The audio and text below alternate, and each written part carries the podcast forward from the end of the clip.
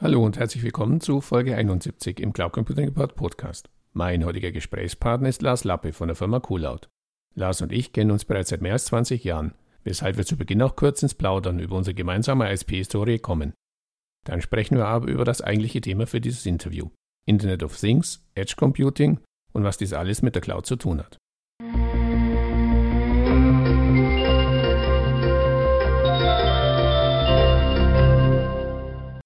Hallo Lars, herzlich willkommen im Cloud Computing Report Podcast. Am besten du stellst dich zum Einstieg unseren Zuhörern kurz vor.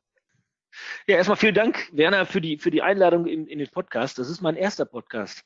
Ich habe ja schon, was habe ich denn schon gemacht? Ein Buch habe ich schon geschrieben und ich habe schon YouTube-Videos gedreht, aber Podcast ist jetzt die, die erste Erfahrung, die ich sammle. Äh, wir beide, wir kennen uns ja jetzt schon, ich glaube, über 20 Jahre mittlerweile, als wir zusammen das ASP-Konsortium gegründet haben. Und ich glaube, du warst Geschäftsführer damals da in, in dem Konsortium. In der Tat, in der Tat wenn ich das richtig in Erinnerung habe, genau. Und ich hatte die Indicom gegründet als, als ersten deutschen Application Service Provider. Und so fiel die ganze Geschichte damals an. Es war eine spannende Zeit so im, im Dotcom-Fieber, oder? Mm, absolut. Und man hat ja gar nicht geglaubt, dass dieses Fieber äh, sich so ja auch in Deutschland einmal durchsetzt. Ich meine, E-Commerce und Internet, das hat ja jeder auf der Rechnung, aber ASP so als the next big thing Ende der 90er Jahre war eine heiße Zeit, ja. Ja, hatte ein bisschen was von Goldgräberstimmung. So. Absolut. ich denke, das Konsortium damals innerhalb von einem Jahr auf über 100 äh, zahlende Mitglieder beim Mitgliedsbeitrag von bis zu 15.000 Euro kam schon ein bisschen was zusammen. Umso schneller war es dann auch wieder vorbei, als die Dotcom-Blase platzte. Ja, ja. Genau, aber war eine, war eine spannende Zeit. Also wir können ja ASB äh, damals, ähm, wo die Geschichte ja mit anfing, ist ja im Grunde genommen eigentlich so die Wiege des Cloud Computings. Ja? Also von daher gehören wir beide so zu den Pionieren und Vordenkern in dem Bereich. Können wir uns, Ohne, können wir uns nichts kaufen, aber zumindest auf die Schulter klopfen. Ja, genau. weil du, weil ja. du dein Buch, weil du dein Buch äh, ansprachst, kann ich ja auch ein bisschen Product Placement machen. Ich habe Anfang des Jahres ein Buch geschrieben, dem Titel Cloud Computing in Deutschland und das titelt eben genau von ASP über Software as a Service bis Cloud Computing. Also bin ich absolut, ja, so, so bin ich halt bei dir. Ich sage auch, das, was ihr zum Beispiel mit Indecom, aber auch andere damals als ASP umsetzen wolltet und zum Teil ja auch schon Content, ist eigentlich zumindest von der Basis ja das, was heute als Cloud Services am Markt vertreten ist, ja. Ja, natürlich technisch deutlich weiterentwickelt. Absolut. Da ist eine Menge passiert dazwischen. Gesagt, also von daher, da war sicher das auch, das war sicher auch der Hauptpunkt, weshalb ja auch, auch die Blase dann oder zumindest die ASP-Blase platzte, war einfach, dass natürlich die Rahmenbedingungen, wie sie heute da sind, und das fängt bei der Bandbreite an und hört natürlich auch bei der Anwendererwartung auf, dass die natürlich komplett anders sind, als das, als das damals war, ganz klar. Ja, ja. Ganze technologische Basis anders. Da ist viel Wasser die Ruhr runtergeflossen, so wie Absolut, nicht nur die Ruhr, auch die Dreisam. Ja. ja. Ich habe dann einige, einige Jahre bin ich so der, der IT-Welt ein bisschen fremd gegangen und bin in die Industrie gegangen. Und ähm, heute verbinde ich so dieses Know-how, was ich aus der Industrie mitgenommen habe, mit meinem, meiner Erfahrung der Affinität für IT und OT. Also OT ist die Operational Technology und wenn man jetzt über IT und OT spricht, dann, dann bist du eigentlich ganz schnell im Thema Internet of Things. Und das ist so mein, mein Schwerpunktthema, mit dem ich mich jetzt beschäftige und auch das, das Thema, was du jetzt im Podcast hier mit aufnimmst, wenn es um Cloud geht, weil Cloud und IoT sind halt untrennbar miteinander verbunden. Mhm. Und äh, heute bin ich bei QLoud. Das, die QLoud ist die IoT-Säule der QSC AG. Und da unterstütze ich praktisch mittelständische Unternehmen bei der Umsetzung ihrer digitalen Geschäftsideen. Also das mal so zu meiner Person in der Nutshell, wie man so schön mhm. sagt. Mhm. Ja, sind wir schon beim Thema. Du sprachst deinen jetzigen Arbeitgeber an. QLoud gehört zu QSC. Vom Namen her könnte man eben auf das Thema Cloud schließen, aber wie du eben auch schon sagtest, Schwerpunkt ist Internet of Things, IoT. Ist jetzt so ein richtiges ja. äh, Buzzword, das ja auch schon eine ganze Weile durch die Gazetten und die öffentliche Diskussion geistert. Dennoch stellt sich natürlich immer am Anfang zuerst einmal die Frage, ja, was ist denn eigentlich IoT? Du hast schon recht, das, das Q-Laut leitet sich natürlich so ein bisschen vom, vom Wortspiel von Cloud ab. Das war wahrscheinlich auch der Gedanke, als, als die Q-Laut damals gegründet wurde, aus der QSC heraus. Der Name wird aber vom Markt wieder verschwinden, weil wir als IoT-Säule der QSC mit der QSC zur sogenannten Q-Beyond zusammenwachsen. Das heißt, wir werden ah, okay. äh, zum Ende des Jahres dann unter Q-Beyond auftreten und dann die Themen Cloud Computing, IT Outsourcing, SAP Consulting und IoT. Das sind so die Themenschwerpunkte, mit denen wir uns dann beschäftigen, für den Mittelstand praktisch die Digitalisierung voranzutreiben. Ja, das Thema, was ist überhaupt IoT? Das, da werde ich natürlich im privaten Umfeld auch oft gefragt, wenn man mich fragt, was machst du denn beruflich? Und da komme ich immer wieder in interessante Gespräche, das zu erklären. Im Grunde genommen ist ja IoT wirklich das, was, was die einzelnen Bestandteile des Akronyms auch aussagen. Das ist das Internet der Dinge. Also du bringst praktisch Dinge die von sich aus jetzt äh, gar nicht oder nur bedingt kommunikativ sind. Die, die bringst du dazu, über das Internet zu kommunizieren und eventuell andere Dinge noch zu steuern. So, das klingt jetzt vielleicht so ein bisschen komplizierter, als es eigentlich ist. Mhm. Deswegen versuche ich das dann immer an echt konkreten Beispielen mal zu nennen, vor allen Dingen möglichst aus irgendeinem Umfeld, was man so kennt. Und da ist es, wenn du zum Beispiel an eine Glühlampe denkst, nimmst also eine Glühlampe und die möchtest du jetzt über die Alexa steuern, das ist ja jetzt kein Hexenweg mehr, dann bist du eigentlich schon richtig voll im Thema IoT, darum geht's eigentlich. Das heißt, du hast eine Glühlampe, die von sich aus jetzt halt ein, ein Programmfaden im Glasbottle ist und die bringst du jetzt dazu, über das Internet äh, zu kommunizieren. Und ähm, du kannst sie dann über das Internet steuern. Du, du könntest jetzt, was weiß ich, stell dir vor, du hast jetzt eine Glühlampe und die koppelst du jetzt mit einem Beschleunigungssensor in deinem Auto. Mhm. Und das bedeutet, wenn du jetzt dein Auto beschleunigst, mhm. dann geht die Lampe in deinem Wohnzimmer an. Ne? Also völlig unsinnig, okay. völlig unsinnig, aber technisch machbar. Okay. Und das macht äh, IoT auch so komplex, denn technisch hast du jetzt auf einmal unendliche Möglichkeiten. Und was die Aufgabe, die wir jetzt auch haben, ist, ähm, die Frage zu bewerten, ähm, stehen denn jetzt auch Business Cases dahinter und ja. kann man damit auch Geld verdienen? Also mhm. eine Lampe zu steuern beim Beschleunigungssensor im Auto, damit wirst du jetzt wahrscheinlich kein Geld verdienen. Mhm. Und das ist immer wieder die Herausforderung im IoT-Umfeld, neben den technischen Machbarkeiten auch zu bewerten, ist denn da wirklich ein Business Case dahinter und kann man damit Geld verdienen? Ja, damit sind wir eben ja genau beim Thema Business Case, Anwendungsfelder. Du sprachst schon an, Zielgruppe sind speziell auch natürlich mittelständische Unternehmen. Gibt es schon so die typischen Use Cases, Anwendungsszenarien, die ihr heute und die du heute siehst für mittelständische Unternehmen im Bereich IoT oder Internet der Dinge? Also es gibt, sagen wir mal so, historisch gewachsene Anwendungsfelder, die auch bekannt sind und da fängt es eigentlich an. Also wenn wir zum Beispiel den Bereich Smart Home nehmen oder Gebäudeautomatisierung, das sind so klassische Felder. Und da kann man drüber nachdenken, jetzt, wenn ich zum Beispiel meine Heizung über so eine IoT-Plattform steuere, dann habe ich einmal die Möglichkeit, über mein Smartphone unterwegs meine Heizung zu steuern. Ich habe aber auch die Möglichkeit, diese Daten zu nutzen ähm, als Anbieter und kann jetzt das Nutzungsverhalten auswerten von den Leuten, die diese Heizung nutzen und kann darauf neue Abrechnungsmodelle zum Beispiel bauen. Und ich habe die Möglichkeit, ähm, von extern auf die Heizung zuzugreifen und kann da Remote-Störungen beheben oder Updates einspielen. Also das sind so typische Anwendungsfelder aus dem Bereich Smart Home, Gebäudeautomatisierung, die im Markt auch etabliert sind. Aber das sind nicht die Themen, die mich jetzt besonders interessieren, weil ich komme ja eher so aus der Industriewelt mhm. und da interessieren mich natürlich Themen aus diesem Industrieumfeld. Also wenn du zum Beispiel Daten aus der Sensorik, also aus der Operational Technology, wenn du die mit der IT verknüpfst und daraus neue Geschäftsmodelle kreierst. Also Beispiel. Ähm, du bist ein Maschinenhersteller und du verkaufst deine Maschinen nicht mehr, sondern du ähm, berechnest nach Ausbringungsmenge oder nach IO-Teilen. Also du berechnest praktisch den Service, den deine Maschine erbringt, aber du verkaufst die Maschine nicht mehr. Oder wenn du Sensoriken einer Produktionsanlage nutzt, um dort Verschleiß frühzeitig erkennen zu können und damit die Standzeiten reduzieren kannst. Also wenn du die OEE e zum Beispiel erhöhen willst oder überhaupt erstmal messbar machen willst, dann bist du so in diesem Thema Predictive Maintenance. Und da ist IoT eine, eine gute technologische Basis für. Also das sind so Ent Entwicklungen in der Industrie. Dann das Thema digitaler Zwilling, das hast du auch immer mehr, äh, rückt das in den Vordergrund. Da sammelst du wirklich jede Menge Daten über ein Produkt, so von der ersten Idee, die, die Entstehung des Produktes, dann die Herstellung des Produktes und bis zum Service später im Betrieb. Also so eine lückenlose Dokumentation und da sammelst du die Daten für in so einem digitalen Zwilling. Das ist auch ein Schwerpunktthema. Und dann haben wir das Thema, was im Moment eigentlich so, würde ich behaupten, so das, das Kernthema ist, auch für die Zukunft, das ist das Thema Edge, weil du im IoT-Umfeld ja wirklich eine, eine Menge Daten erzeugst. Und ähm, möglicherweise hast du die Notwendigkeit, diese, diese Daten äh, in Teilen schon vor Ort zu verarbeiten. Also nicht ungefiltert in die Cloud zu schieben, sondern du verarbeitest diese Daten schon mal lokal äh, an der Maschine zum Beispiel. Da werden dann Daten gefiltert oder du legst eine KI drüber. Und ähm, das ist so, so das Thema Edge Computing, ähm, dass du also praktisch die IoT-Lösung von der Cloud an den Ort verlagerst, wo die Daten entstehen. Das ist äh, im Moment sind das so die Themenschwerpunkte, die wir haben. Okay. Lass mich da nochmal aus Anwendersicht eine Frage nachschieben. Wir sagten ja schon, ist so ein, so ein Buzzword, so ein Halbgrad dieses Thema IoT, Internet der Dinge. Jetzt stellt sich aber natürlich eben aus Anwendersicht trotzdem die Frage, weshalb und vor allem, wieso gerade jetzt sollte ich mich mit IoT beschäftigen, nur weil es gerade in ist, kann ja nicht der einzige Grund sein, oder? ja, das ist eine spannende Frage. Also ich bin ja so, so persönlich bin ich ja der Meinung, man sollte sich immer mit Themen beschäftigen, die aktuell in oder hype sind. Mhm. Also ob jetzt IoT wirklich in oder hype ist, da, da komme ich gleich noch zu. Aber grundsätzlich ist es doch wirklich so, ich muss mich doch mit den Themen beschäftigen. Das kann ja sein, dass sich diese Themen zu einem wichtigen und entscheidenden Punkt in meiner Wettbewerbsfähigkeit entwickeln.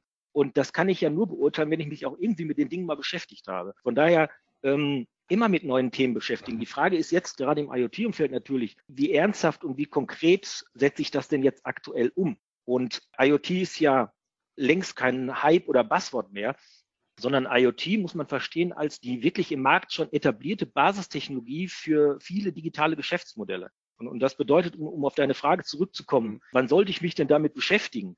Also wenn du eine tragbare Geschäftsidee hast, bei der IoT eine technologische Rolle spielt, dann musst du dich ja mit dem Thema beschäftigen. Mhm. Wenn du jetzt aber IoT siehst, so wenn das für dich so eine technologische Liebelei ist, dann mach das in deiner Freizeit und äh, konzentriere dich äh, im Business auf das, was dir echt Umsatz und Gewinn bringt. Also das ist auch ein Thema, was wir auch für uns so halten. Also wir sind der Digitalisierer des Mittelstandes.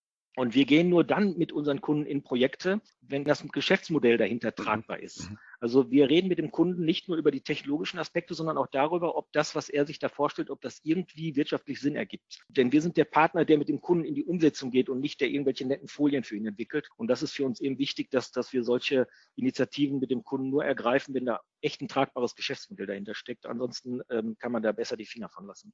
Ein wichtiges Stichwort Umsetzung. Gehen wir vielleicht noch ein bisschen, soweit es jetzt in diesem Format und auch in der Zeit möglich ist, auf die technischen Grundlagen ein. Kannst du kurz so einen Überblick vermitteln, aus welchen Komponenten in der Regel so eine IoT-Lösung besteht? Ja, IoT-Lösungen sind immer komplex und die sind niemals Insellösungen. Also es okay. ist immer eine intelligente Vernetzung verschiedener Komponenten. Du fängst praktisch äh, erstmal mit der Frage an, wenn du jetzt auf der Seite der Sensoriken bist, wie werden denn Sensordaten generiert und digitalisiert? Bist du im Bereich Elektronikentwicklung, also wirklich Hardwareentwicklung, äh, im Bereich Anbindung von Industriebussen, also diese Daten erstmal überhaupt zu digitalisieren? Dann kommt die Frage, aber welche Technologien werden denn diese Daten jetzt an ein Gateway übertragen? Und dann bist du in dem Bereich Funkanbindungen, Protokolle, solche Geschichten. Dann kommt die Frage, welche, welche Gateway-Technologie willst du überhaupt einsetzen, um diese Daten dann in die Clouds weiterzureichen? Ja? In welcher Form und in, in welcher Datenqualität will ich das überhaupt machen? Da bist du dann so in diesem Thema Edge Computing drin. Dann kommt die Frage, welche Cloud-Plattform soll da eigentlich genutzt werden und welchen Microservices will ich die eigentlich nutzen? Da kommt dann auch das Thema Hybrid Cloud äh, in Frage. Also da muss man, das ist natürlich jetzt Thema auch überhaupt von deinem, von deinem Podcast, wenn es um die Cloud-Themen geht. Ja. Und ähm, dann geht es in die, in die Thematiken äh, Data Analytics rein, Visualisierung, Dashboards, GUI, solche Geschichten. Und dann, was auch eine wichtige Rolle spielt, ist ja immer, diese Daten sind nicht in der Insel, also muss ich ja irgendeine irgendeine Integration in weiterführende Systeme haben. Da geht es jetzt um SAP-Anbindungen solche Geschichten. Und dann musst du darüber natürlich ein durchgängiges Security-Konzept drauflegen. Und, und das sind alles Einzelkomponenten. Und die Kunst ist es jetzt, diese ganzen Komponenten in so einem Gesamtkunstwerk, in so einem Gesamtwerk zu orchestrieren. Und das ist eigentlich praktisch dann die Aufgabe des IoT-Partners. Mhm. Also wird ganz klar und deutlich Komplexität ist definitiv ein Thema im IoT-Umfeld. Deswegen natürlich ja. die Frage für jeden, der sich, ob jetzt, wie du sagtest, schon im Business oder auch in der Freizeit mit dem Thema beschäftigt, wenn es natürlich dann um den Einsatz im Unternehmen geht, traue ich mich da selber ran und setze so eine Plattform selber aus oder suche ich mir jemanden, der sich damit auskennt, wie das ja immer so schön heißt. Ihr selbst, du sagtest es schon, bietet entsprechende Dienstleistungen an. Deswegen jetzt äh, ja die Möglichkeit zum Werbeblock. Weshalb sollte man sich einen IoT-Dienstleister wie Coolout ins Haus holen? Ja, also erstmal zur ersten Frage, traue ich mich da eigentlich selber ran? Ja. Ja, klar, traut man sich ruhig ran, aber dann mit professioneller Unterstützung. Also ah, okay. wir haben Kunden, die haben echt wirklich geballte IoT-Kompetenz. Die haben ganze IoT-Abteilungen. Aber trotzdem gibt es gewisse Bereiche, wo die froh sind, dass sie uns an ihrer Seite haben. Mhm. Man muss ja nicht das gesamte Portfolio irgendwie betrachten, sondern manchmal ist es ja auch nur notwendig, dass wir in gewissen Bereichen unterstützen oder dass wir so ein Gesamtkonstrukt darüber legen. Also ähm, selbst bei den Kunden, die wirklich echt viel IoT-Know-how haben, ähm, ist es notwendig, dass sie mit uns in die Partnerschaft gehen. Ähm, deswegen ganz alleine dran trauen, ähm, ja, kann man machen, äh, würde ich jetzt nicht machen. Zu dem Werbeblock, den, den möchte ich eigentlich mal nutzen, um deinen Zuhörern so Tipps zu geben, worauf sie einfach achten sollten, damit so ein Projekt, so ein IoT-Projekt nicht zu einem Ressourcengrab wird. Weil in so einem Projekt ist ja meistens auch irgendwie jemand persönlich, der dafür einsteht, dass die Ressourcen und die Finanzmittel, dass die auch zu einem Ergebnis führen, dass die auch zu rechtfertigen sind. Ja. Und ähm, dann kommen wir eben das Thema, traue ich mich da alleine ran? Das kann dir halt schnell passieren, dass du dann persönlich am Pranger stehst. Und wenn du den richtigen Partner im Boot hast, dann hast du halt die Chance, eher im Rampenlicht zu stehen, als, als da am, am Pranger. Ja. Also von daher, ich habe so ein paar Tipps. Ähm, der erste Tipp ist halt, wenn du einen Partner mit ins Boot nimmst, dann solltest du darauf achten, dass dieser Partner alle, und damit meine ich wirklich alle diese Bausteine, die ich gerade beschrieben habe, dass der die nachweislich beherrscht. Okay. Und dass er auch über Erfahrung verfügt und die auch nachweist kann, dass er auch entsprechende Projekte umgesetzt hat. Ja. Ob es um die Hardware geht, um die Firmware geht, um die Funkanbindung, um Protokolle, um Gateways, um, um Edge Computing, um den IoT-Hub, um die Umsetzung in Azure und AWS, ob das um Datenanalyse geht, um ERP-Anbindungen, also diese ganzen Themen, die sollte der beherrschen. Und der sollte in der Lage sein, das alles so in, in so ein durchgängiges Security-Konzept zu packen. Und wenn wir schon von Geschäftsmodellen reden, dann sollte der auch in der Lage sein, skalieren zu können. Das heißt, mhm. wenn dein Businessmodell dann skaliert, dann muss er auch in der Lage sein, technologisch mitskalieren zu können. Ja? Und wenn du, wenn du die ganzen Aspekte betrachtest und darauf achtest, dass der Partner das alles beherrscht, dann wirst du feststellen, dann hast du nur eine sehr, sehr Anzahl von Anbietern äh, im deutschen Raum. Und äh, wir, wir von der Kursive beschäftigen diese ganzen Thematiken 900 Mitarbeiter, um das durchgängig aus, aus einer Hand anbieten zu können. Ja. Also von daher, Fazit, mein, mein wirklicher Tipp, äh, wie, so, wie so oft im Leben, die richtige Partnerwahl, ne, die entscheidet ja. dann über Erfolg oder Misserfolg. Das ist im Privat nicht anders als im Geschäftlichen. Ja, das kann man so sehen. Ein Thema, du sprachst es ganz kurz an, aber auch darauf möchte ich noch ganz kurz zum äh, Sprechen kommen, ist das Thema Sicherheit. Hört man auch immer wieder im Zusammenhang mit IoT. Wo siehst du auch ja aus der bisherigen Erfahrung im Projekt ja schon die speziellen Security-Gefahren im Internet of Things-Bereich und wie kann man sich am besten davor schützen? Also ich habe da echt eine interessante Studie vor ein paar Wochen gesehen von der Firma Unit 42. Da wurden 73, ich habe mir das aufgeschrieben, 73 mhm. Milliarden Sessions analysiert auf 1,2 Millionen IoT-Geräten. Und das ist für mich jetzt repräsentativ, ist ja keine, oh. keine kleine Zahl. Und da wurde festgestellt, 98 Prozent des gesamten IoT-Netzverkehrs war unverschlüsselt. Also das war für mich ja unvorstellbar. Das, das kommt für uns gar nicht in Frage. Also du kannst dich wirklich am besten schützen, wenn du einen Partner suchst, der dir ein vernünftiges Security-Konzept erarbeitet. Mhm. Und ähm, sind wir wieder beim gleichen Thema der Partnerwahl. Ja. ja. Es ist ja ein wichtiges Thema, denn ich meine, was nützt die schönste Technologie, wenn einfach äh, die Sicherheitspforten, Tür und Tor offen stehen? Ja, wir, wir reden ja hier von geschäftsrelevanten Daten. Das ist ja, sind ja keine Spielwiesen. Und dann ja, 80, 98 Prozent des, des Verkehrs unverschlüsselt war für mich unvorstellbar. Aber hm, gut, hat die Studie hervorgebracht. Ja, gut. Wie gesagt, werden sicher unter dem Podcast äh, mal schauen, wo wir da einen Link finden. Dann können wir das noch drunter verlinken. Aber wie gesagt, also auf jeden Fall eine Thematik, äh, die man einfach auch nicht punktuell bearbeiten sollte, sondern wo man einfach sagen muss, da muss ein komplettes Konzept einfach her, um, um sicherheitsrelevante Fragen abdecken zu können. Auf jeden Fall. Ja, okay. Ja, ja so dass dann natürlich sich die Frage stellt, wenn ich jetzt mich als ähm, Unternehmen entschieden habe, IoT im Unternehmen einzuführen, wo fange ich an? Was ist so der beste oder der, der richtige erste Schritt in Richtung Internet of Things? Also auch wenn ich mich jetzt wiederhole, der erste Schritt ist, äh, richtige Partnerwahl ist das A und O. Da fängt die Geschichte an. So, dann brauchst du ein, ein tragbares Geschäftsmodell, weil mhm. ohne Geschäftsmodell Finger weg von IoT, kann ich nur okay. empfehlen dann leitest du aus diesem Geschäftsmodell unterschiedliche technische Lösungsszenarien ab. Und aus diesen Lösungsszenarien, da nimmst du jetzt einen konkreten Lösungsansatz und für den Lösungsansatz, da baust du jetzt so einen Demonstrator auf. Mhm. Also so eine ah, IoT-Testumgebung. Und weil damit kommst du jetzt schnell in die Umsetzung, weil du kannst erste Erfahrungen sammeln, du kannst Erfolge vorweisen, auch dem Management gegenüber. Und anhand dieser Erfahrung mit dieser Testumgebung, da wird dann äh, das Konzept erarbeitet, um das dann später in die Serie zu überführen. Und das nennen wir Proof of Concept, also POC heißt das bei uns. Und äh, das hat sich bei uns in über 100 Projekten mittlerweile bewährt, dass das die richtige Vorgehensweise ist, dass man mit solchen Leuchtturmprojekten anfängt und die erstmal relativ schnell in die Umsetzung kommt und so einen Demonstrator aufbaut, das Ganze schon mal darstellen zu können und auch bewerten zu können ja, für, die, für die Serie. Ja, dann lass uns zum Abschluss den obligatorischen Blick in die Kristallkugel werfen. Wohin entwickelt sich aus deiner Sicht das Thema IoT natürlich speziell hier in Deutschland und das wurde ja auch aus deinen Ausführungen deutlich, es ist kein Inselthema, also welche Rolle spielen dabei andere Hype-Themen? Du sprachst Edge Computing an, aber Themen, die man ja auch in diesem Zusammenhang immer wieder liest, sind Container-Based Services, künstliche Intelligenz. Wie sieht da deine Prognose aus? Ich, ich, mag ja so den Blick in die Kristallkugel, ne? wohin entwickelt sich das? Es hat irgendwie so ein bisschen was Märchenhaftes, so was Träumerisches irgendwie. Aber das ist auch dann unerreichbar. Deswegen ist es für mich immer wichtig, dann auch wieder zurückzukehren und den, den Blick klar werden zu lassen und zu gucken, was sind denn jetzt die tatsächlichen Dinge, die man, die man fokussiert. Ja? Also was ich damit meine, ist, dass ich gerne konkret und klaren Blick darauf gebe, wohin entwickelt sich das denn jetzt wirklich tatsächlich, also ohne jetzt Visionen aufzuzeigen. Ne? Also wohin geht's denn im Moment? Also es geht im Moment in den IoT-Projekten deutlich mehr darum, wie die Daten aufbereitet und nutzbar gemacht werden und welche Services man darauf äh, basierend anbieten kann. Und da spielt das Thema Edge Computing jetzt ein absolutes Fokusthema, nicht nur bei uns, sondern auch in den Projekten halt. Das heißt, da spielen so Themen wie äh, Container-Based Services und künstliche Intelligenz mit rein. Und ähm, also wenn wir jetzt beim Thema Edge bleiben, was ist überhaupt Edge Computing? Mit Edge Computing mache ich skalierbare Dienste und Services auf der Cloud auf Geräten, die lokal aufgestellt sind. Also ich, ich wie ich schon vorhin beschrieben habe, ich verlagere praktisch Funktionalitäten, Softwarefunktionalitäten an den, an den Rand, also in, in den Edge-Bereich rein, auf Geräte, die lokal beim Kunden installiert sind. Und dort werden Informationen auch verarbeitet, bevor ich diese dann oder einen Teil davon in die, in die Cloud schiebe. Und da können zum Beispiel auch äh, künstliche Intelligenzdienste auf diesen Edge-Devices laufen.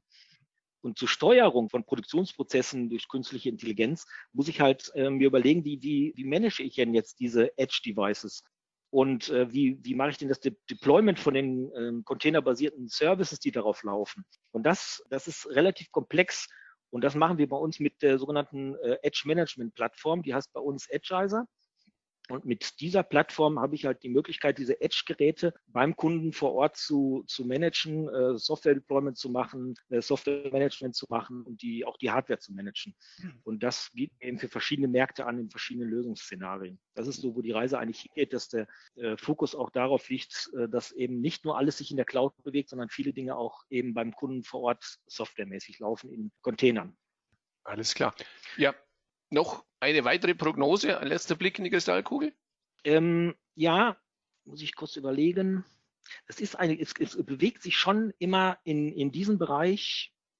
Wie werden IoT-Daten zusätzlich lokal bearbeitet? Wie wird das Ganze skaliert, auch bei einer großen Anzahl von Standorten? Stell dir zum Beispiel ein Szenario vor, bei, bei dem ein Hersteller von Maschinen Produktionsdaten und Sensordaten aus den Maschinen, die er weltweit verteilt bei seinen Kunden stehen hat, die will er zur Analyse in so einem IoT-Hub sammeln. Und zusätzlich stellt Hersteller neue Services auf Knopfdruck für diese Maschinen zur Verfügung.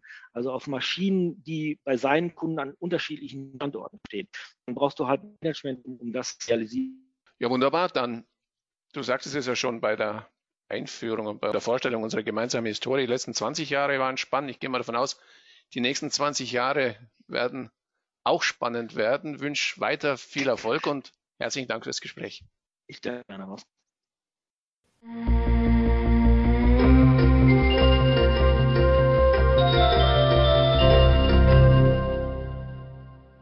An dieser Stelle herzlichen Dank für Ihre Aufmerksamkeit. Weitere Informationen zum Interview finden Sie im Cloud Computing Report in der Rubrik Podcast. Wenn Sie regelmäßig über aktuelle News und Hintergrundinformationen rund um das Thema Cloud Computing informiert werden möchten, abonnieren Sie am besten unseren Newsletter. So viel für heute. Vielen Dank fürs Zuhören und bis zum nächsten Mal. Ihr Werner Grohmann.